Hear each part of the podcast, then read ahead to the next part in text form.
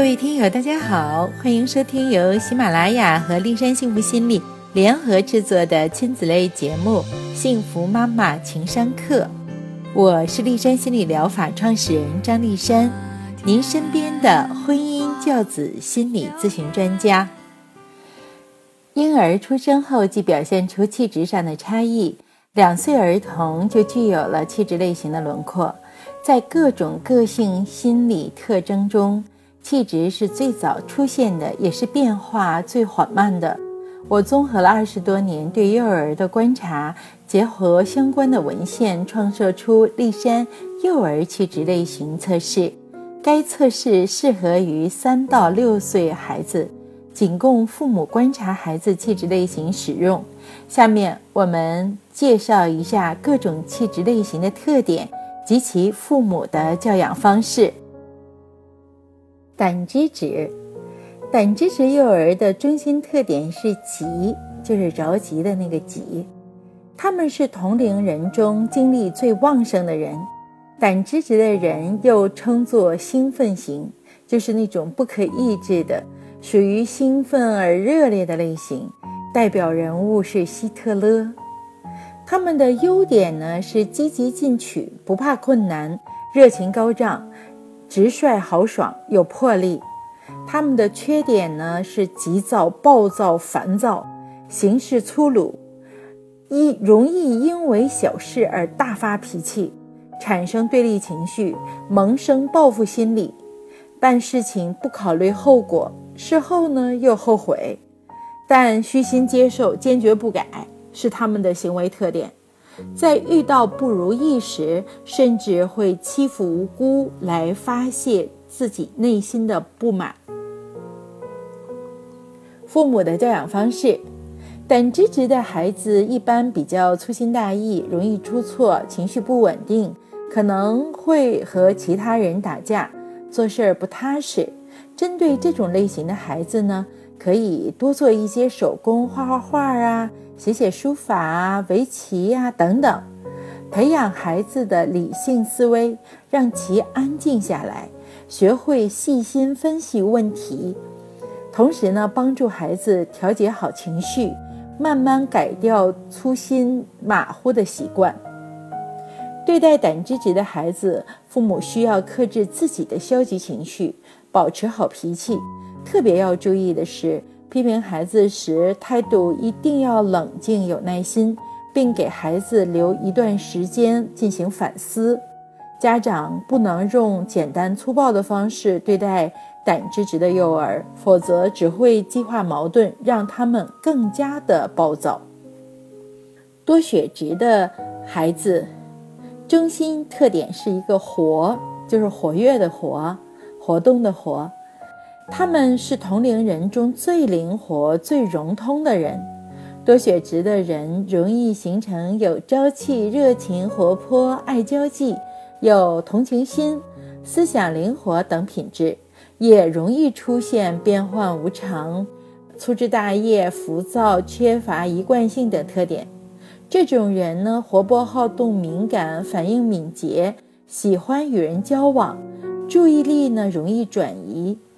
兴趣和情感变化也比较快，典型人物呢就是王熙凤。优点呢是在群体中精神愉快、朝气蓬勃，能迅速地把握新事物，兴趣广泛、活泼好动、善于交际、思维敏捷，容易接受新鲜事物，在新的环境中呢不感觉到拘束。缺点呢？就是情绪情感容易产生，也容易变化和消失，容易外露，体验不深刻。如果不顺利的时候，热情可能就会消失了。那父母应该如何教养呢？就是教育多血质的幼儿，要让他们做事专心致志、持之以恒，敢于面对困难。使之养成做事有计划、有目标，并努力落实的习惯，引导他们保持稳定的兴趣。家长绝不能够讽刺挖苦孩子，以免打击了他们的积极性。粘液质的孩子，年叶值幼儿的中心特点是慢和细，他们是人群中最守纪律、最平和的人。这种人呢，又称为安静型。他们行动缓慢而沉着，严格恪守既定的生活秩序和工作制度，不为无所谓的动因而分心。年月值的人态度持重，情感上下不易激动，不易发脾气，也不容易流露情感，能自制，也不常常显露自己的才能。比如说，他们在幼儿园几乎不会主动举手回答问题的，嗯，那么他们的优点呢是稳重、考虑问题全面、安静、沉默、善于克制自己、善于忍耐、情绪不易外露、注意力稳定而不容易转移、外部动作少而缓慢。往往年业值的孩子不是特别好运动，哈。那么他们的缺点呢，就是年业值的人有时候做事情不够灵活，不善于转移自己的注意力，有惰性，使其呢因循守旧，表现出固定性有余而灵活性不足。在面临压力时，不但不会主动应对，反而选择回避。压力越大，他们越容易通过各种消极形式来放松自己。比如说玩游戏、聊天等等，年月值的人喜欢把事情拖到最后去做，那么也就是我们常说的拖延症患者喽。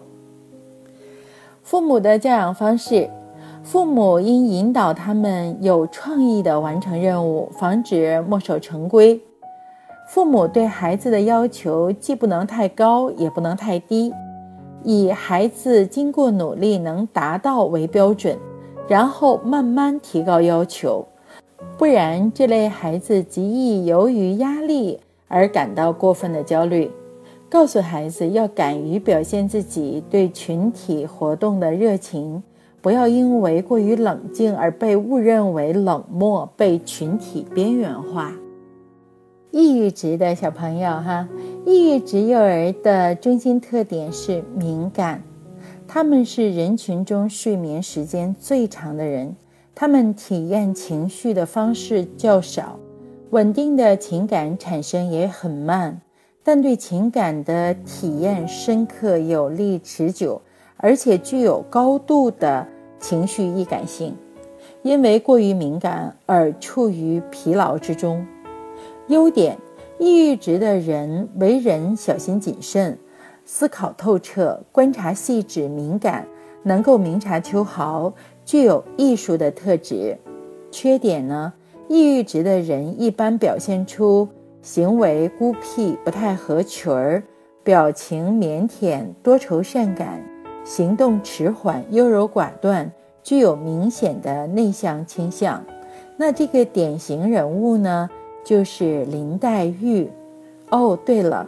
刚才忘了说了哈，年夜值的典型人物呢，就是于谦、郭德纲的那个呃伙伴。嗯，那么说回来哈，抑郁值的父母的教养方式，他们需要父母更多的爱和关注。父母应多带孩子外出，扩大孩子的交往圈儿，消除其胆怯和羞涩的心理，防止他的疑虑。孤独等消极品质的产生，特别需要注意的是，这类孩子自尊心极强，父母千万不要在公共场合粗暴地批评和指责孩子，否则可能对孩子造成难以弥补的伤害。在这里呢，我特别强调哈，如果父亲是胆汁质的人。而孩子是抑郁值的人，他们之间会经常的有矛盾冲突。那么，作为胆汁值的父亲会认为，啊，抑郁值的孩子这么懒惰呢？做事怎么这么磨叽呢？啊，瞻前顾后呢？是不是就在偷懒儿啊？啊，不能够理解孩子为什么他们睡眠时间会这么长啊？因为他们。每天感受到的信息量是不一样的。比如说，我们在一个空间中，哈，大多数人可能听到了有三四个声音啊，可能有一个主基调的声音，还有别的人可能咳嗽了一下，还有人动了桌子一下。但是对于抑郁值的人，他可能能够感受到十几种声音，所以就这样呢，就造成了他们特别累啊，所以就需要比较长时间的睡眠来修复自己。那么对于家长来讲，你一定一定要特别体谅抑郁值孩子的这种敏感啊。那么对于呃抑郁值的孩子，看到胆汁值的父亲就觉得。父亲就像一个暴躁狂一样，哈，呃，一会儿有一个想法，然后风风火火的就去做了，做不对了之后，好像也没有怎么打击他们啊，然后就又又想了另一个方案，所以让抑郁值的人就觉得哇，胆汁值的人真不消停哈。当然了，这如果说彼此之间都知道了对方的气质类型了，可能就会少了很多的误会，但如果不知道气质类型的话，那么我们就觉得啊，我和他不同频道，真的不可理喻，不能交流，就会产生这样子的情绪反应了。